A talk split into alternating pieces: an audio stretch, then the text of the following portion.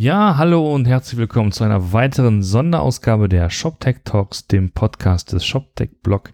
Mein Name ist Roman Zenner und ich habe noch was gefunden und zwar ein Mitschnitt unseres Shop-Betreiber-Panels auf dem Commerce Special der Code Talks in Berlin. Ist schon zwei Monate her, aber ähm, ich glaube, der Content ist gut gereift. Leider, leider ist die Tonspur nicht allzu gut also im ersten Viertel ist es irgendwie so ein Saalmikrofon, was alles aufnimmt. Aber der Rest der Veranstaltung ist dann in einer guten Qualität. Wer sitzt da auf dem Panel, im Panel? Das ist zum einen der Ingo Mommertz von Douglas, der David Beuchert von Thomann, der Steffen Heimann von Around Home und dann noch mein Partner in Crime Martin Möllmann von Flaconi und ich bin auch dabei. Und wir sprechen über äh, sozusagen das, was Shop-Betreiber in der Praxis so erleben und deswegen kommt und kam es auch zu dem etwas infantilen Titel. Shopbetreiber-Panel, nette Idee, aber wie macht man das in der Praxis? Und wir reden tatsächlich über so Dinge wie äh, Skalierung, den Aufbau von Teams, äh, der täglichen Koordination und Absprache zwischen den äh, Business-Entscheidern und den, den IT-Lern. Und ähm, ich schlage mal vor, wir hören einfach mal rein. Wie gesagt, der Anfang ist ein bisschen äh, äh, unruhig und ein bisschen hallig. Aber ähm, dann wird es auf jeden Fall nach Minute 12, glaube ich, besser. In diesem Sinne, viel Spaß beim Zuhören. Ja, schönen guten Morgen zusammen. Bei unserer kleinen gemütlichen Morgenandacht hier, in diesem wunderbar lila plüschigen Kino. Ähm, wir haben ein, ein kleines Panel für euch vorbereitet. Und wir werden hier in den nächsten drei Stunden mit den Kollegen hier über ihre jeweiligen äh, Herausforderungen äh, Anforderungen und so weiter sprechen. Äh, ich hoffe, ihr habt euch alle versorgt mit entsprechenden Getränken und Snacks. Und ich fange an mit der Vorstellungsrunde. Genau, ich wollte noch eine Sache sagen. Offizielle Planung ist 30 Minuten Panel und dann 15 Minuten Fragen. Das heißt, ihr könnt schon mal anfangen zu überlegen. wir, werden das, wir schweigen sonst hier, wir sitzen uns einfach da und sitzen das aus. Aber vielleicht könnt ihr euch ja schon mal überlegen, was ihr, was ihr Leute fragen wollt, also zwischendurch. Genau. Ja, wir machen es auch so, dass wir, wenn zwischendurch mal Fragen auftauchen, einfach in, den Raum reinbrüllen. Genau. Handzeichen, sehen, Handzeichen sehen wir schlecht, schwer, deswegen einfach kurz, kurz laut sein. Okay, ähm, ich fange einfach mal an. Oder ich bin Roman Zenner von, ähm, von Commerce Tools und hier als äh, ShopTech-Blog ähm, ähm, Betreiber, Journalist, Host, Podcaster mit meinem Kollegen Martin Möllmann. Genau, kurz zu mir, Martin. Äh, ich bin äh, auch mach mit Roman zusammen den JobTech-Blog, ähm, deswegen haben wir auch dieses schöne Panel heute zusammengesetzt. Im Hauptberuf bin ich aber bei der Flaconi, äh, ein Online-Beauty-Retailer und gehört zur Pro701-Gruppe und kümmere mich da im Produktmanagement um so ein paar technische Themen wie Shop, was man halt zum Produktmanagement bei einem Händler macht. So, David? Hallo bin ich an? Ja, ich bin Hi. Ich bin äh, David, ich ähm, arbeite beim Musikhaus Thomann. Ähm, wir sind äh, einer der größten Versender für Musikinstrumente und Bühnenequipment ähm, und ich bin da Tech Lead, also ich bin für alles verantwortlich, was irgendwie technisch auf Dev-Basis passiert ähm, und kümmere mich da um unseren Online-Shop. Ja. Steffen Heilmann, Chief Technology Officer bei Around Home, da verantwortlich für die gesamte Technik ja, kurz zu mir, ähm, Ingo Mommertz. Ich bin Director E-Commerce, IT und CTO der Douglas. Ähm, insofern bin ich mit Beauty und äh, Retail auch äh, unterwegs. das wird äh, spannend heute. Martin und ich kennen uns äh, von den jeweiligen Webseiten. Das macht dann auch entsprechend Spaß. Ja. Sitzen auch weit voneinander entfernt. Das haben wir bewusst so gemacht. Aus der Schlagdistanz. Aus der Schlagdistanz, genau. So, ähm, ich sag mal so, dieser, unter diesem leicht infantilen Titel, was sich dahinter verbirgt. Also, ähm, wir wollen drüber sprechen. Es gibt ja immer so diesen Punkt im Leben eines jeden CTOs, äh, jedes äh, Tech-Leads äh, im E-Commerce, wo irgendwie der Business Owner sagt, wir wollen da mal was machen. Sowas wie am 15. Dezember, wir brauchen einen Adventskalender. Ne? Oder sowas, oder Schnee, der kennt noch Schnee, der von oben nach unten rieselt und diese ganzen Sachen. Und man sitzt, sitzt da und denkt so, oh, oh fuck, wie machen wir das am besten? Und im besten Fall seid ihr sozusagen technologisch so vorbereitet, dass ihr sozusagen macht, easy machen wir. Egal, wir machen eine App für, für diese, diese Sparte, wir machen eine neue Website für dieses Land. wir, wir machen eine Lokalisierung in Japanisch, alles easy peasy, weil wir so gut aufgestellt sind. Ähm, das bedeutet natürlich, dass äh, wir sozusagen über verschiedene Themen reden können, über das Thema Hosting, Skalierung, über das Thema, wie die Applikation aufgebaut ist, wie die Teams aufgebaut sind. Und dahingehend soll sozusagen die Diskussion so ein bisschen führen, das ist ein bisschen die Einleitung. Und wir fangen einfach mit einer, mit einer, mit einer mit der einen Sache an, weil es schon quasi diskutiert wurde, nämlich das Thema Skalierung, Black Friday und Co. Da habt ihr ja alle eure Erfahrungen gemacht. Und vielleicht könnt ihr mal so ein bisschen aus dem, aus dem Nähkästchen plaudern. Das tut dem Martin jetzt ein bisschen weh. Ähm, aber ein bisschen aus dem Nähkästchen plaudern, wie ihr das letzte Jahr, wie ihr die Cyber Week erlebt habt, wie ihr das Weihnachtsgeschäft erlebt habt, was ihr so getan habt, um das einigermaßen gut über die Bühne zu kriegen. Ingo hat, glaube ich, gefeiert an dem Tag. Ja, das kann man so sagen. Ja, wir hatten ein paar Probleme. Ähm, das wurde auch äh, wohlwollend in der, in der Branche aufgefasst. Ähm, es sind halt immer Themen, wenn man halt, äh, wie du schon sagst, da kommt dann immer nochmal äh, der, der Marketingmensch um die Ecke, weil er sagt, du, Flash-Szene ist total geil.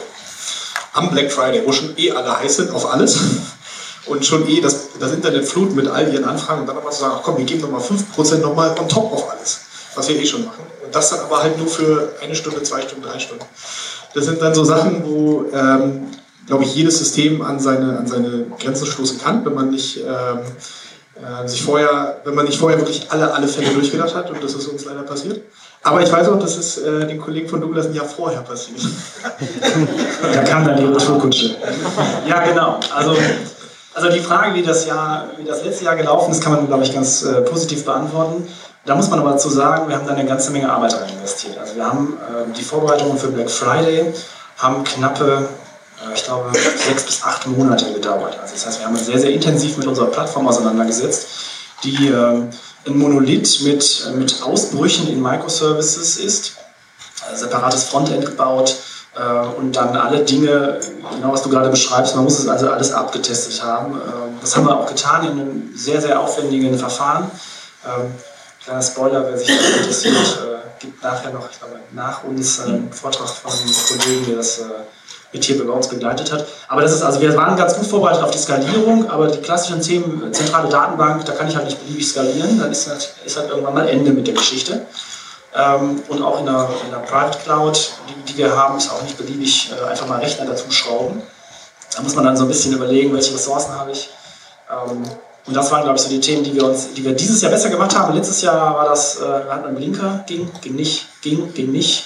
Und irgendwie war nicht so richtig klar, warum es nicht geht. Also, dass es nicht geht, konnte jeder sehen. Ähm, aber dieses Jahr haben wir das komplett durchgehalten. Ja, trotz Traffic-Anstieg. Äh, fast das sechs- bis siebenfache haben wir am Traffic gemacht. Also da sind wir ganz gut durchgekommen. Okay. Ja, das wird auch immer, glaube ich, immer schlimmer.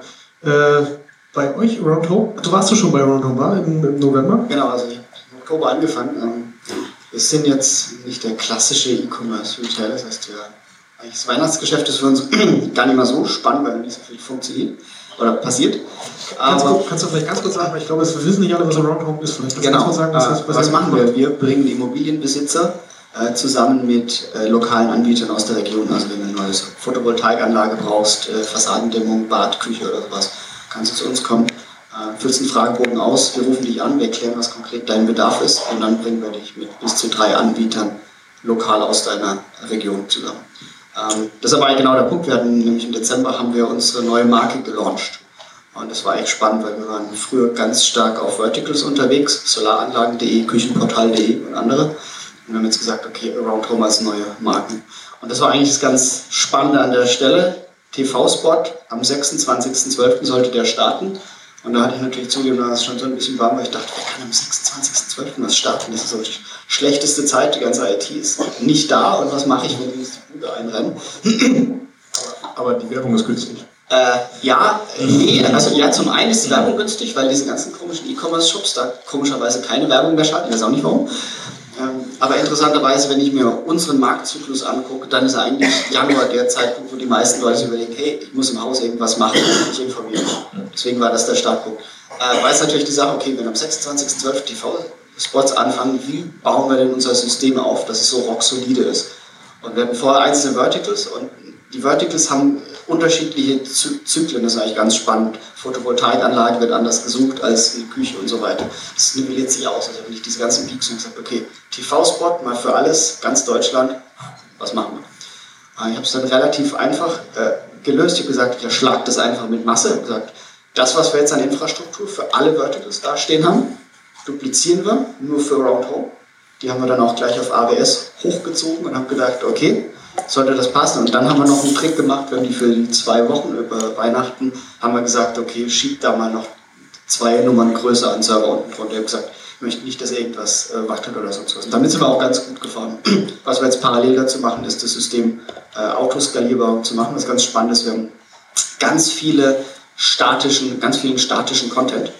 Ähm, was sich eigentlich einfach anhört. Gleichzeitig machen wir verdammt viele, nicht nur A-B-Tests, sondern wir nennen es Experimente. Also das ist eigentlich A-B-Test plus, plus, plus, plus, plus.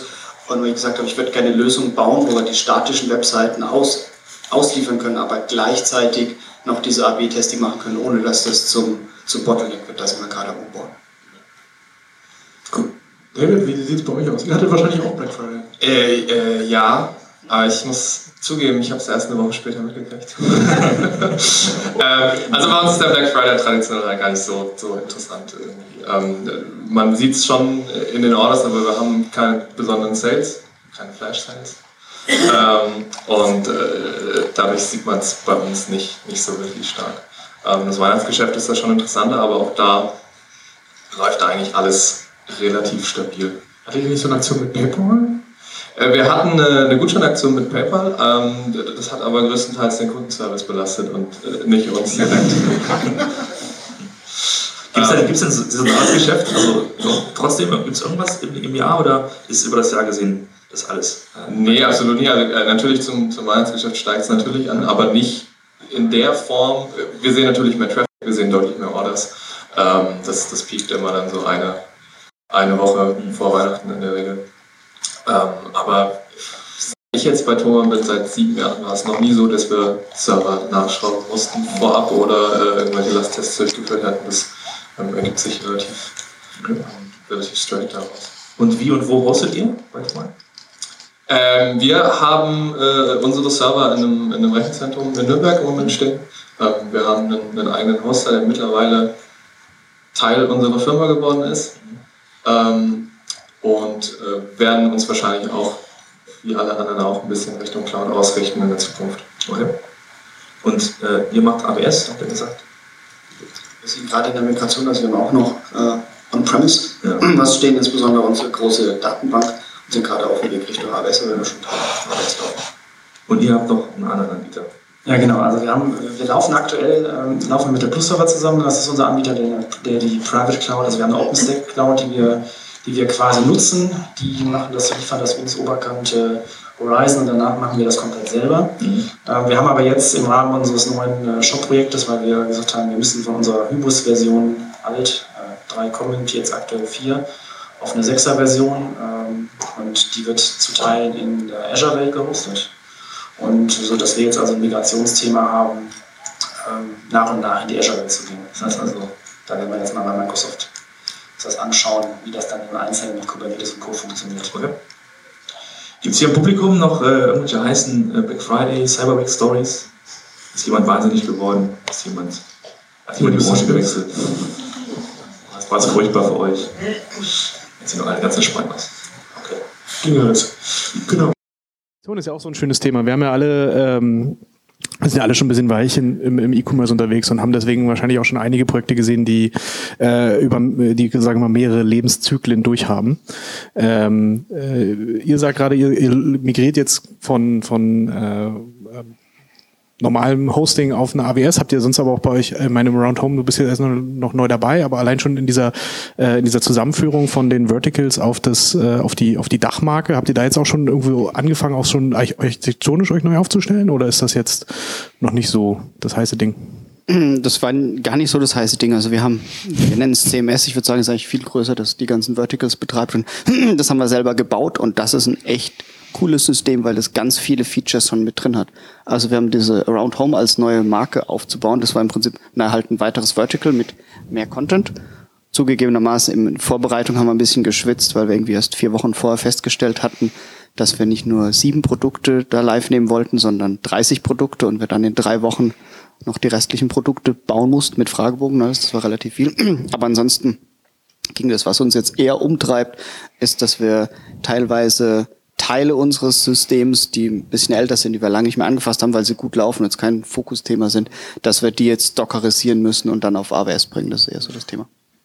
Und bei Ingo, ihr sagt jetzt ja, ihr geht jetzt von 3-4 auf die 6er Version von Hybris.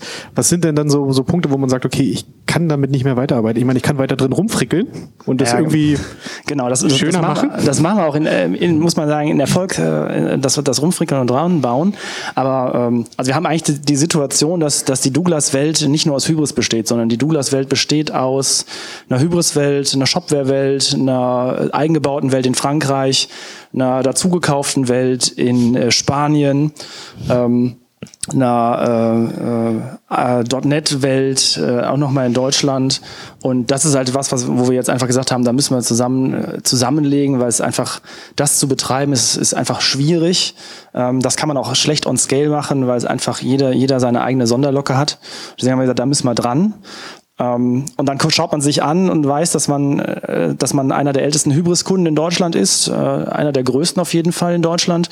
Und äh, ja, wir haben also irgendwie mit Hybris 3 angefangen. Dann haben wir ein Update auf 4 gemacht in Form von, wir gucken mal, was in dem Dreiercode alles in 4 läuft. Wir haben erfolgreich gesehen, dass das, dass das so ist. Ähm, und dann haben wir irgendwie das weitere Update nicht, also wir, ne, die, die, die Firma, das weitere Update nicht gemacht. Und das Ergebnis ist, äh, wir gehen mit unserer Vierer-Version zu SAP und sagen, guck mal, wollt ihr uns nicht helfen beim Update? Und die sagen, nee, das machen wir schön selber oder mhm. kaufen uns auf Stundenbasis ein, aber da, macht er, da machen wir mal gar nichts. Und das war dann so die Stelle, wo wir gesagt haben, okay, wir hatten schon angefangen, SAS-Services äh, rauszubrechen, zu sagen, okay, wir haben ein PIM eventuell einzeln, wir haben, wir haben ein Commerce-Teil, wir haben ein CMS, was wir einzeln haben und jetzt ein Frontend war uns sowieso klar, dass wir das nicht in dem gesamten äh, Stock haben wollen.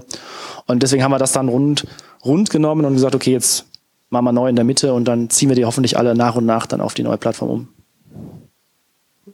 David, wie sieht's bei euch aus? Du bist ja auch schon sieben Jahre bei Thomann, das heißt, du hast viel Code kommen und gehen sehen.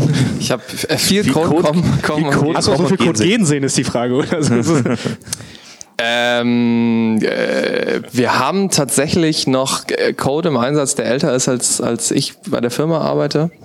Nicht älter als ich bin, aber ähm, wir machen es äh, äh, ähnlich, wie du es jetzt gerade erwähnt hast, äh, Ingo, mit dem, mit dem Hybris-Update, wenn wir infrastrukturell was updaten auf eine neue PHP-Version oder ähm, sonstige ähm, Infrastruktur-Updates machen, schauen wir eigentlich auch erstmal irgendwie, wie performt's so, wo, wo, wo kracht's vielleicht. Wir ziehen sie erstmal auf die, ähm, auf die Dev-Systeme rein und dann auf die Staging-Systeme und ähm,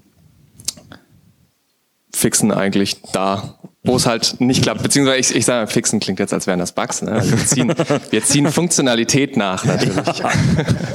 ähm, das ist irgendwie eine separate Session so, die, die Begrifflichkeiten, die man so über den Zaun wirft. Also ja. man ähm, und ansonsten, äh, mir war es immer sehr, sehr wichtig. Ähm, wir sind jetzt gerade dabei, ähm, für unsere Hauptplattform auch nochmal, beziehungsweise wir haben eine, eine mobile Infrastruktur, wir haben eine äh, Desktop-Infrastruktur. Ähm, das ist vor ein paar Jahren mal so gewachsen. Das sind zwei komplett getrennte Systeme, die führen wir im Moment zusammen. Ähm, äh, ich war früher nur für den, für den Desktop-Shop zuständig. Ähm, da haben wir auch mal einen, einen Rewrite gemacht und mir war es halt immer sehr wichtig, ähm, nicht zu viel Zeit mit dem alten Kram zu verbringen ähm, und halt lieber zu schauen, dass wir ähm, für alle Devs im Team möglichst alte äh, Altlasten ähm, abkapseln können, so dass man damit nicht mehr interagieren muss, dass man sagen kann, okay, ähm, wir haben jetzt äh, alle Interfaces so abgekapselt, dass irgendwie fühlt sich neu an ähm, und ähm, im, im, Hintergrund dann halt erstmal zu sagen, okay, wir lassen es mal alt und dann ziehen wir es irgendwann nach und das hat eigentlich bis jetzt auch immer ganz gut geklappt. Hat allerdings den Nachteil, dass man sich irgendwann ermutigen muss und sagen muss, jetzt muss sich einer hinsetzen und oder vielleicht auch zwei äh, kriegen äh, eine Kiste Mate und eine Tüte Chips und müssen halt den ganzen alten Scheiß mal wegschmeißen. Ähm, die die Momente gibt's dann leider. Oder, oder im Zweifelsfall sich anschauen, das haben wir jetzt auch gehabt, ähm, wenn dann, wenn dann Leute, Mitarbeiter gehen und du dann über Stellen, über Codestellen fällst, wo du sagst, haben wir noch einen Mitarbeiter im Haus, der das gebaut hat und äh, es dann Ergebnis kommt, äh, nee, den ist nicht, der ist, die sind nicht mehr da, da wird es halt auch schwierig. Ne? Da muss man wieder überlegen, wie kann, wie, wie kann ich das wieder ausräumen oder wie kann ich das wieder gerade machen. Mhm. Neu bauen. Genau. Neubau, ja, ja, genau. Aber das ist halt, kostet halt auch dann Zeit und Geld. Da sind wir wieder bei den Fragen nach den, nach den Business-Anforderungen. Mhm. Wenn ich dann sage, ja, ich muss aber gerade mal neu bauen, mhm. das finden unsere Business natürlich super. Ne? Ja, also. absolut. Von wegen Business auch so ein Thema. Jetzt stellt euch mal vor, die Geschäftsleitung, die war auf dem, dem Mexico Internet World und sagt zu euch, Leute, was wir brauchen, wir brauchen so einen neuen Touchpoint für eine seamless Custom Experience. Wie so ein Parfümberater zum Beispiel. Ähm, und wir wollen das Ganze mit Voice machen und mit, mit KI-Unterstützung. Ja? Also sozusagen in zwei Sätzen mal zehn Buzzwords verbraten. Mich würde wirklich mal heiß interessieren, was ihr da wie ihr denn reagiert, was da bei euch im Kopf für Prozesse ablaufen und was ihr den Leuten dann so erzählt oder was ihr dann tut. Weil das wird ja vielen passieren hier im Raum, glaube ich. Ich fange da mal an, ja. Also ja. Ich, ich, fühlte mich gerade so an, an, das ein oder andere Déjà-vu. Also ne, Parfum ist ein super Thema, Fragrance Finder sind so bei uns in der Diskussion, Beauty Booking, das sind also Themen, die, die gerade bei uns hochkommen, dass wir jetzt auch in, hier in Berlin gelauncht haben, ein neues, neues Produkt. Ähm, also wir versuchen das wirklich voneinander zu entkoppeln. Äh, wir, haben, wir haben das Frontend und das Frontend ist in der Lage, verschiedene Services, entweder den Commerce-Service aus der SAP-Welt oder den ähm, den CMS-Service aus dem, aus dem Contentful rauszuholen. Also da sind verschiedene Dinge, die wir, die wir nutzen. Ähm, und insofern gehe ich das erstmal dran und sage, okay, wie kann man das aufbauen, ohne dass es den gesamten Core irgendwie betrifft, weil das habe ich als festgestellt, ist immer die Hölle, wenn wir zu viele Menschen an den, an den Core ranarbeiten äh, und das dann, äh, dann habe ich einen, äh, irgendwie einen Service-Monolithen oder wie ich das dann nennen möchte. Ähm, und das ist dann so ein bisschen der Ansatz, wo wir sagen, okay, wir suchen ein Team, äh, intern oder extern, und die bauen das dann ähm, als kleines Startup ist das ja falsch, aber ne, als, mhm. als, als kleinen Spin-off und dann gucken wir, wie wir das dann anschließend rankriegen. Aber mal dieses Beispiel, diese, ihr habt so einen, diesen Parfumberater im Alexa-Skill. Da sind sie bei uns ja auch so, oh, guck mal, jetzt kann man Alexa, jetzt können die hier fragen, hier ist blumig, toll für Frauen, jetzt kann ich mir beim Parfum erklären lassen. So. Wie, äh, da kam wahrscheinlich irgendwer bei euch rein und hat gesagt, du, Voice, Läuft. That's it. Mach mal. Mach jetzt mal. Mach mal Voice. So, Ingo, Ingo, sieh zu. Ingo, wir brauchen jetzt genau. einen Skill. Wir brauchen jetzt einen Skill, genau. Ähm, da habe ich, da hab ich das Glück, dass ich eine, eine, eine, gute, eine gute Partneragentur hier habe, die, die meine, die meine Mobile-Sachen machen äh, und wir äh, für unsere App schon eine ganze Menge abstrahiert an APIs haben. Und insofern war das mit dem Skill dann nämlich gar nicht so eine große Sache, weil die einfach die bestehenden App-APIs nutzen konnten und gesagt haben, okay, da können wir uns randengeln und äh, ja, muss noch ein bisschen was ergänzt werden, aber am Ende, die Daten liegen in unserem PIM, also das ist da und die Art, wie wir mit der, wie wir damit sprechen, ist über eine entsprechende API abgebildet. Ähm, das funktioniert. Glücklicher Zufall. Also insofern, äh, da muss da nichts Neues für gebaut werden. Schade. Ich dachte, ich habe ihn.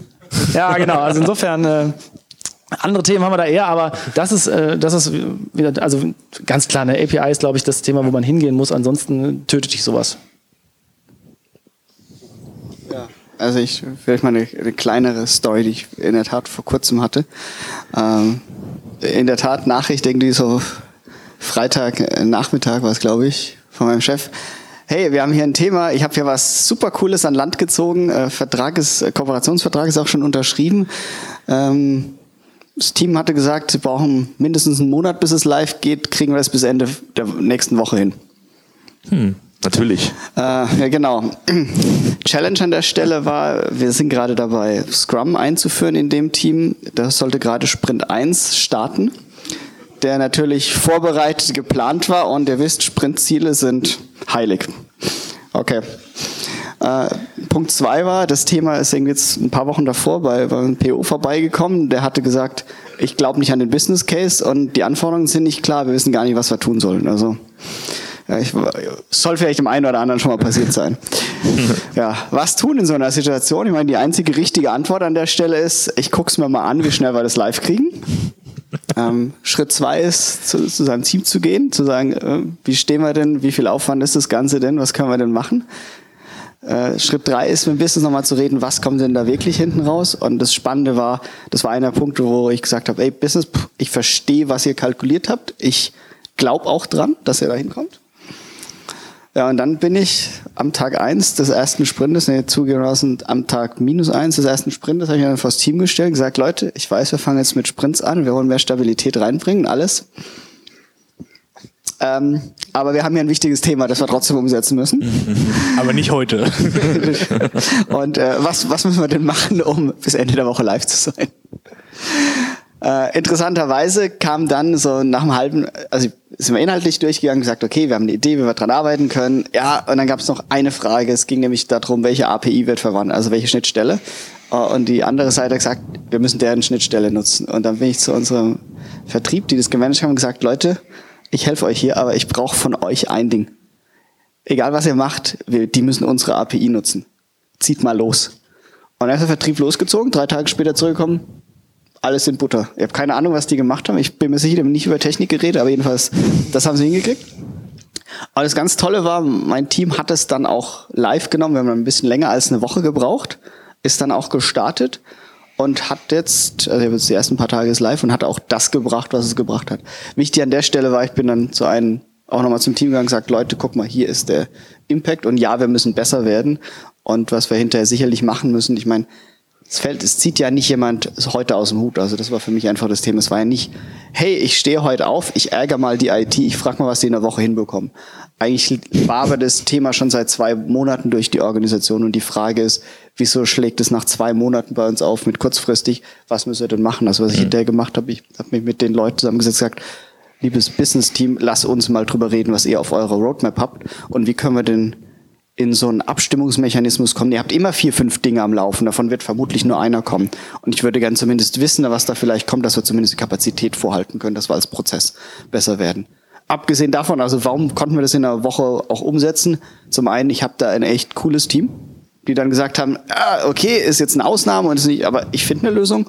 Äh, zum anderen APIs, Schnittstellen und sowas, dass wir es einklinken können. Ich habe dann hinterher auch mit denen gesprochen gesagt, Leute, wie viel Mist haben wir jetzt eingebaut? Ich habe gesagt, wir konnten es so gut lokalisieren, dieses Ausnahme ist genau an einer Stelle und dadurch, dass alles das tut, was es tun sollte, laufen die restlichen Systeme durch. Das heißt, alles, was sonst rankommen könnte, haben wir gar kein Problem. Und das ist für mich immer ganz wichtig, Architekturen so aufbauen, dass du, wenn du sowas kurzfristiges einbaust, dass du nicht die ganze Architektur irgendwie vergewaltigen musst, sondern nur lokal an einer Stelle das hast. Du hast gerade gerade gesagt, äh, es hat deshalb funktioniert, weil ihr ein cooles Team habt. Ich glaube, das ist irgendwie ganz ganz wichtig, dass du in, in solchen Situationen, ich glaube, die Kunst ist es ein bisschen dann zu, zu managen, wann du deinem Team mal was zumuten kannst, so dass du irgendwie dir nicht überlastest mit sowas, weil bei uns ist es genauso. Wir haben sehr selten den Fall, ähm, also wirklich sehr selten, ähm, aber wenn, dann, dann haben wir irgendwie auch ein super cooles Team und, und, und die setzen das irgendwie cool um, aber man muss dann auch wissen, wann man vielleicht auch mal dem, dem anderen sagen muss, hey, sorry, bisschen, bisschen, bisschen kurzfristig jetzt. Ähm, ich habe ich, vorhin, du hast, äh, Rohan, du hast vorhin erwähnt, äh, Schnee auf der Website, das hat mich an eine Situation erinnert. ähm, äh, die, die wahrscheinlich so komplett konträr zum, zum anderen, äh, zu euren Erzählungen jetzt steht. Das war nämlich eigentlich eher so, da kam niemand zu uns und hat gesagt, ey, wir haben irgendwie Bock auf, auf Schnee auf der Seite, um, um irgendwie die Conversion anzutreiben oder so. Sondern irgendwann hat einer unserer, unserer Devs einen Link äh, zu seinem Testsystem in unseren Slack-Channel gepostet und irgendwie gesagt, ey, guck mal, habe ich gebaut. Ja. Und ähm, fanden wir irgendwie alle geil, haben wir online genommen. So. Ja. So, so ist das bei uns. Ich hatte das auch äh, irgendwie letztes, vorletztes Jahr auch. Schnee mit, dem, mit dem Schnee. Das ist nicht tot zu kriegen, oder? Nee, diese, und vor allen Dingen, du, du überlegst dann, was die Ladezeiten sind für dieses scheiß JavaScript, was dann so den ganzen. Und denkst, ist, ist, ist, ist so, aber geil. Ernst sein, ja. Wichtig ist ja nicht nur, dass der Schnee runterkommt, sondern dass der auch irgendwo liegen bleibt. Ne? Also sozusagen ja irgendwie auf diesen ganzen oh. Boxen und Buchstaben und so. Das ist, muss ja authentisch aussehen. War aber geil. Also sah gut aus. Sah gut aus. War nicht so cheap gemacht. Genau. Nee, wir haben am Ende echt eine, eine, eine Konfiguration bei uns in, ins, äh, wir haben noch so, so ein altes Magento Backend äh, Admin Panel gemacht äh, und äh, da gibt es echt so eine Konfiguration jetzt. Den Schneeschalter. Den Schnee, an aus. Den Schneeschalter. Da guckst du morgens aus dem Fenster und sagst, ah ja, okay, wir machen den Schneeschalter. Wir, wir warten da bei uns immer drauf, bis äh, wir Kundenfeedback kriegen mit, hey, immer wenn ich auf eurer Seite bin, geht mein Lüfter an. Was ist denn da los? Auch großartig. Super. So, wir haben jetzt die erste halbe Stunde um. Jetzt ist sozusagen der offizielle Frageteil. Wenn ihr Fragen habt, dann jetzt gerne. Wenn ihr so was zum Thema ähm, Musikalien handelt, was zum Thema. Ich komme auch mit dem Mikro. Das ja, der Martin, der, der ist ganz motiviert, auch ganz nach hinten, ganz nach oben zu laufen, ganz schnell. keine Sau traut Lass doch mal den Martin rennen jetzt. Das, bitte komm, einer hinten. Einfach mal pro forma. Du musst gar nicht, du musst gar nicht fragen, einfach nur, damit Martin rennt. Du willst? Jawohl, super. Applaus erstmal schon mal. Jawohl, Martin rennt.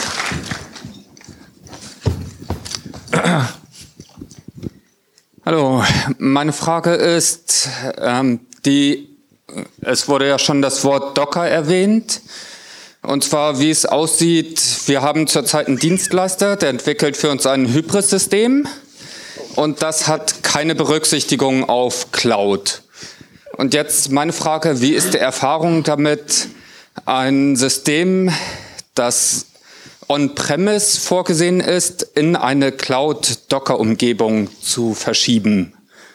Ja, ich nehme jetzt mal an, ne, die Frage nach dem Hybris geht in meine Richtung. Insofern äh, kann man das mal. Also ja, das ist richtig. Also das Hybris ist, äh, ist de facto eine On-Prem-Lösung und selbst wenn ich die in der Cloud betreibe, ist es eigentlich eine Managed Service. Äh, Installation von, von der Hybris-Umgebung. Deswegen haben wir, äh, wir, wir, wir machen es zweigeteilt. Wir sind A, äh, die, nutzen wir die äh, Commerce Cloud. Das ist am Ende auch nichts anderes als die bauen einen Dockerfile sich zusammen, packen es in eine Registry rein und äh, nehmen es dann live äh, für, für ihre Tools. Ähm, du kannst aber dran, dran entsprechend bauen. Wir haben ein eigenes Frontend, das kannst du wiederum selber bauen. Da machst du einen Docker-Container draus und packst es auf ein Kubernetes-Cluster. Ähm, die sind da mittlerweile auch, was zumindest den Commerce, äh, was die Commerce Cloud angeht, ziemlich weit. Die haben auch ein Kubernetes dahinter liegen. Also äh, am Ende ist das, ist das ja nur eine Frage, wie groß das Dockerfile wird. Ähm, also wir haben es auch bei uns im, im Bild, selbst die Vierer-Version kann ich einen Dockerfile bauen, ist halt ein recht großes Dockerfile. Ähm, aber das, das klappt auch. Aber am Ende, Ende also ist es, es ist keine Cloud-Lösung und ich glaube, in der jetzigen Version, auch in der 6er-Version, wird es auch nie eine Cloud-Lösung werden, weil ich habe eine zentrale Datenbank und wenn die zentrale Datenbank nicht da ist, ist die ganze Anwendung nicht da. Das hilft mir also nur begrenzt. Ähm, also wir haben es über die Microservices, die kannst du, die kannst du in Docker-Container packen, in, in, auf den Kubernetes tun. Du kannst dir das Frontend dir selber zusammenbauen äh, und die, äh, die, die, der SAP Core-Teil wird von denen auch in Kubernetes betrieben. Okay, danke. Also geht. Aber gute Idee. Ja, muss man sehen. Ne? Also, also gute Idee, genau. Also ich, also ich glaube, dass, da, da wird es hingehen, weil wenn ich, wenn ich die Entwicklungsprozesse optimieren möchte, äh, wenn, wenn ich sicher gehen möchte, dass, der, dass, der, äh, dass, dass die Dev-Umgebung den gleiche Inhalt hat wie die Staging-Umgebung, also jetzt mal weniger von den Daten, sondern mehr von, den, von dem Source-Code, dann muss ich halt irgendwas in der Richtung machen. Ja. Hallo, ich bin der René aus von Acceptance aus Jena. Eine kurze Frage zu euren Vorhersagen für Black Friday zum Beispiel. Wenn das Business kommt und sagt, saumäßig, doppelter Umsatz, ähm, A, trifft das wirklich ein? Also wie genau wisst ihr im Unternehmen, wo ihr ungefähr landet, um sowas wie IT zu skalieren oder einfach mal schnell umzubauen, damit man halt wirklich skaliert? Oder sagt ihr, naja, mehr als 25 Prozent pro Jahr wird es eh nicht mehr, das wird schon passen? Ich, ich fange jetzt vielleicht mal an, eher noch aus äh, früheren Erfahrungen. Also wir haben uns immer angeguckt, wie, wie es in den Vorjahren waren. Und dann haben wir schon angeguckt, was es wächst, wie es wächst und dann eher im Zweifelsfall ein bisschen mehr gemacht. Also gerade in der Welt, wo es on-premise ist, lieber drei Server mehr reinschrauben, äh, statt dass es dann an der Stelle wackelt. Äh, die, die Variante mit den 25 Prozent und geht schon. Ja, also in unserer Größe war 25 Prozent mehr, war, war, war dann äh, nicht mehr machbar, weil unsere, unsere Oracle-Datenbank schon bis Anschlag steht. Ähm, aber das Business hatte eine recht gute Planung. Also wir haben dann, wir haben dann schon gemerkt, ähm, dass wenn man, wenn man die Planung vom Business nimmt, unsere Verläufe der, der, der Orderkurven, ähm, wir, wir schreiben als eine Messkriterien raus, Orders per Stunde und dann sehen wir also, was auf unserer Plattform gerade läuft. Ähm, da waren wir eigentlich ziemlich, da waren die ziemlich gut dran. Die haben ein bisschen, haben ein bisschen aggressiver geplant, was, was uns ganz, was uns ganz recht war. Das ist dann nachher doch nicht so groß geworden. Ähm, aber also wie gesagt, vom, Business her, also die Zahlen waren so, dass man sie belasten konnte. Also das haben wir, da haben wir auch gegengetreten. Also nicht nach dem Motto, lass uns mal ein paar Wunschzahlen äh, hören, sondern das waren auch die Zahlen, die, die unser Logistiker genannt bekommen hat. Ähm, also da hat man sich innerhalb der, des Unternehmens wirklich darauf verständigt. Ich kann nur sagen, wie es bei uns war. Wir haben trotz einiger Probleme ähm, unser Orderziel für den Tag um ziemlich genau 100 Orders getroffen. Also das war echt gut. Also das heißt, wenn wir keine Probleme gehabt hätten, wären wir deutlich drüber gewesen. So eine Frage für Mikrofon Boy Martin. Der steht also im Anschlag. Auch hier ganz vorne. Ähm, ben von Bergfreunden, hi. Ich kann zum einen auch noch ganz kurz was zum äh, Black Friday ergänzen. Und zwar, ähm, also zum einen kann man natürlich eine Planung machen anhand von dem angedachten Umsatzwachstum und seine Infrastruktur darauf ausrichten. Ähm, wir können aber aus eigener Erfahrung sagen, dass es auch zumindest mal bei uns immer sehr wichtig ist, auch nochmal die Werbemaßnahmen von der Marketingabteilung zu kennen. Ähm, wir cachen bei uns zum Beispiel Produktlisten, aber wir cachen keine Suchergebnisse. Weil Suchen in der Regel eine und dieselbe Suchanfrage pro Tag gibt es vielleicht zweimal, da lohnt sich kein Caching. Wenn das Marketing jetzt aber plötzlich bei der Black Friday Aktion seine Landingpages mit Suchanfragen zusammenbaut ähm, und da Produktlisten mit mehreren tausend Produkten rauskommen sollen und man sowas nicht cached, dann kann das zu massiven Problemen führen. Mhm. Von da haben wir auch gelernt, uns die geplanten Marketingmaßnahmen im Vorfeld schon mal reinzuholen und das Ganze auch einmal durchzuchecken über Last-Test. Ähm, das nur als Ergänzung hier. Ähm, Frage hätte ich tatsächlich auch eine. Ihr hattet, ihr hattet vorhin das Thema. Ähm, Stichwort Sprint war geplant. Ähm, neue Anforderungen kamen rein. Und ähm, mich würde ganz allgemein mal interessieren, wie plant und priorisiert ihr euer Backlog und wie budgetiert ihr es auch? Ähm, Stichwort, das Entwicklungsteam hat möglicherweise selber irgendwelche äh, Technical Devs, die gelöst werden müssen, Refactorings etc. Das Product Team hat selber ähm, Produktentwicklung auf der Agenda und dann kommt möglicherweise noch das Business, ähm, was irgendwie an allen vorbeiarbeitet und auch noch Dinge reinspeisen möchte, die dann vielleicht auch nicht unbedingt agil entwickelt werden können, sondern dann irgendwelche harten Deadlines haben und wie da so euer Vorgehen ausschaut. Okay, ich mach's mal kurz. Ähm, also wir haben wir haben so, also wir haben wir, wir arbeiten im, im, im äh, Scrum-Modus. Ähm, wir haben natürlich auch Sprints, äh, zwei Wochen Sprints, ähm, aber wir haben es ein bisschen abgeguckt vom, vom Scaled Agile. Das heißt, wir planen schon ein bisschen länger. Das nennt sich dann bei uns nicht Release Train, sondern nennt sich Commitment. Aber der, der Plan ist, dass wir schon äh, eine entsprechende drei bis vier Monatsplanung haben, was an so Business-Themen äh, vorbeifliegen kann. Also die, die können auch ganz, ganz rudimentär bekannt sein, dass da könnte was in die Richtung kommen. Das ist natürlich auch immer wieder abhängig davon, was dann real kommt. Ähm, aber wir haben zumindest eine grobe Roadmap. Und gegenüber dieser Roadmap, dieser drei Monats Roadmap, müssen sich dann neue Themen einfach betteln. Dann sagst du, pass mal auf, das ist meine Liste, äh, Prio 1, 2 und 3, jetzt kommst du mit einem neuen Thema, was nehmen wir denn dafür raus? Das hat so ein bisschen dazu geführt, dass auch der Lerneffekt im Produkt und auch bei den Business-Abteilungen gesagt hat, okay, ach wie, on top? Nee, nicht on top, sondern du darfst gerne was drauf tun, dann sagst du aber, was aus deinem Bereich weggeht. Äh, das hat so ein bisschen, äh, ich sag mal, für Governance zu, zu Governance geführt. Aber wie gesagt, also wir planen längerfristig, um dann kurzfristig zwar auszutauschen, aber eigentlich ist der, ist der Scope längerfristig. Ja, ich glaube, die Dualität brauchst du unbedingt. Also was wir äh, gerade jetzt Anfang des Jahres gebaut haben, wir haben für jedes Team haben wir eine Roadmap entwickelt und Roadmaps sind, was sind die nächsten fünf größeren Themen, an denen das Team arbeitet. Für manche Teams ist es dann bis Ende des Jahres der Plan, für manches Team ist das vielleicht nur zwei oder drei Monate. Und das haben wir zum einen gegenseitig nochmal gechallenged, weil die teilweise Abhängigkeiten hatten. Also wir sind gerade bei einem neuen User-Login-Bereich zu bauen. Das ist nicht nur das Team, das das baut, die brauchen irgendwann Zuarbeit, dass das schon mal mit berücksichtigt ist. Haben das auch mit dem Business geshared. Und das ganz Spannende ist, wenn dann was Neues, Hochdringendes reinkommt, wie das Beispiel von vorhin, macht das jetzt mal. Dann war gleich die erste Rückmeldung von mir quasi, okay, das Team arbeitet eigentlich gerade an X. Wenn es jetzt reinkommt, dann schiebt es das nach hinten. Das sorgt für Transparenz. Und es war an der Stelle dann auch klar gesagt, okay, das ist es wert, dass wir es nach hinten schieben können. Weil ich glaube, dieses mit der Transparenz ist wichtig. Du kannst nicht Dinge on top machen, weil du sowieso schon voll ausgeplant bist, äh, sondern du kannst halt Dinge nach hinten schieben.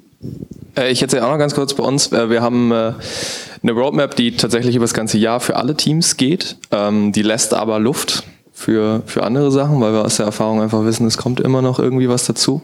Ähm, wir haben aber für die super spontanen Sachen, ähm, aktuell haben wir zwei Scrum-Teams und ein Nicht-Scrum-Team, ähm, was wir so in die Richtung Kanban organisieren, wo wir dann wirklich spontaner auch eingreifen können und ähm, will auch nicht in einem großen Dev-Team jeder mit Scrum arbeiten, äh, deswegen bietet sich das ganz gut an ähm, und das funktioniert eigentlich ganz gut.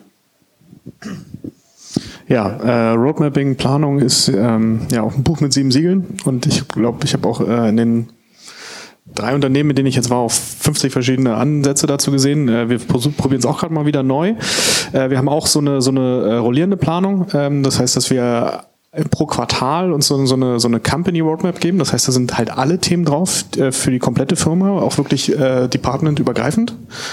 Ähm, da sind dann irgendwas so zwischen fünf und acht Themen im Normalfall drauf, die wir halt irgendwie so als strategisch sehen, die auch so aus verschiedenen Streams kommen. Da hat man sich ja ganz viele Sachen vorher überlegt.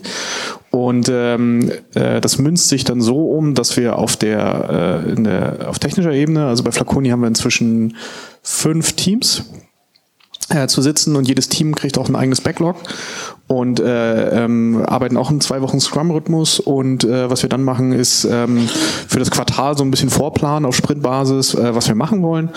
Und ähm, wir eigentlich so grob die Hausnummer rausgeben, wir machen 60 Prozent unserer Zeit, machen wir immer für Roadmap-Themen, also wirklich das, was auch aus der Company Roadmap rausfällt.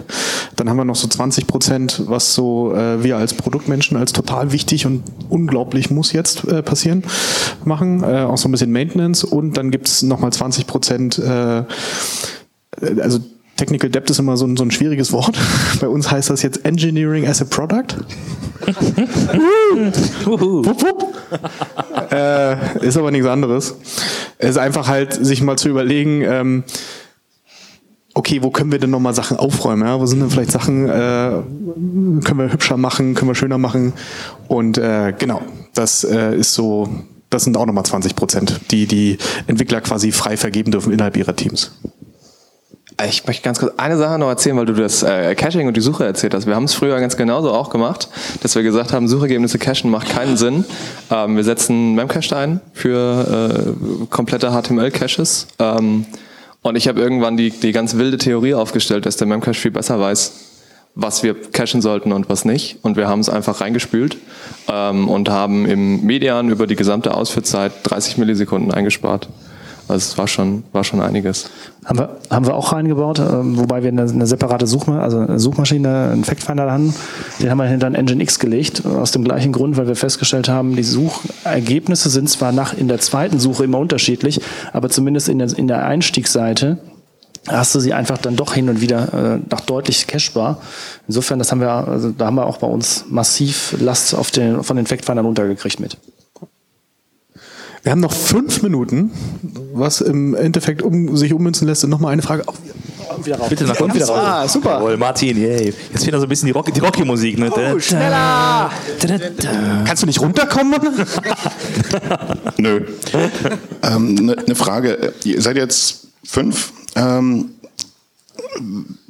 technologisch äh, ist es, geht es mehr in Richtung selbst bauen oder Stücke zusammenkaufen, was da vorstellen?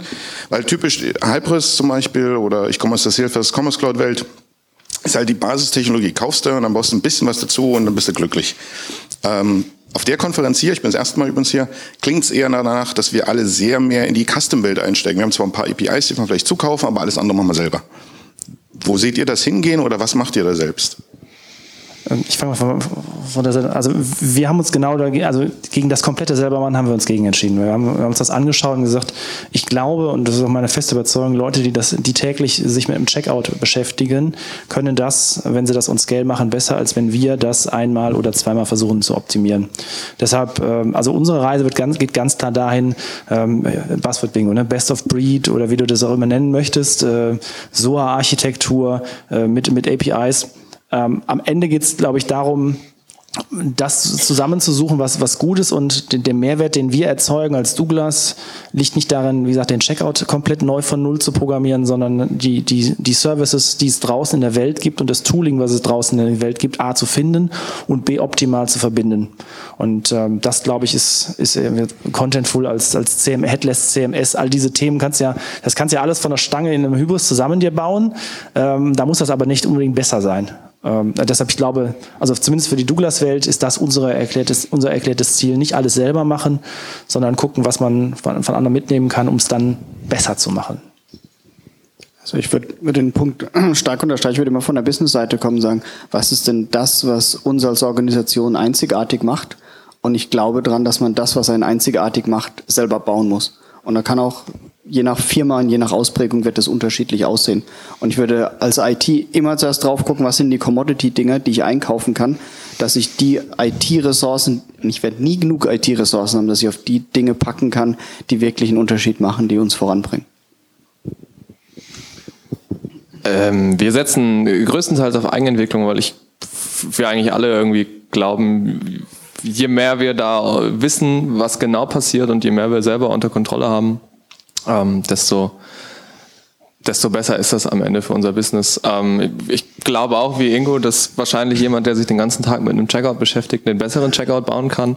Ähm, dann haben wir vielleicht nicht den besseren Checkout, aber Trotzdem wissen wir 100 Prozent, was passiert. Wir können jedem Kunden irgendwie erklären, was passiert ist ähm, und im Zweifel jedes Feature selber einbauen und zwar genauso, wie wir es haben wollen. Ähm, wenn wir aber eine Lösung finden, die irgendwie zu 100 Prozent das tut, was wir haben wollen, dann kaufen wir die auch, weil dann macht es keinen Sinn, die zu entwickeln. Ja, wir sind da so ein bisschen auf dem Weg ähm, und ha haben uns noch nicht ganz entschieden, wo wir rechts oder links abbiegen. Also es gibt so einige Themen, die wir definitiv einkaufen. Ähm, das sind so, also wir haben zum Beispiel in ERP baust du nicht selbst. Das sollte man wirklich nicht tun.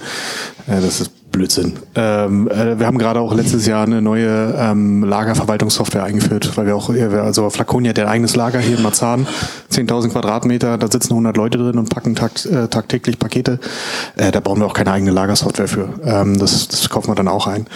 Ähm, auf der, auf der Shop-Seite ist es schon so, äh, also Flaconi kommt aus einer Magento-Welt ursprünglich. Und ähm, im Moment machen wir, also eigentlich machen wir seit fünf Jahren Operationen am offenen Herzen und versuchen das immer irgendwie weiterzuentwickeln äh, und, und Möglichkeiten zu geben und vor allen Dingen auch mit, mit zu skalieren. Das war auch nicht immer einfach. Ähm, und äh, sind da gerade wieder bei einer Iteration, wo wir eher in eine, eine servicegetriebene Welt gehen, was wir jetzt erstmal selbst machen.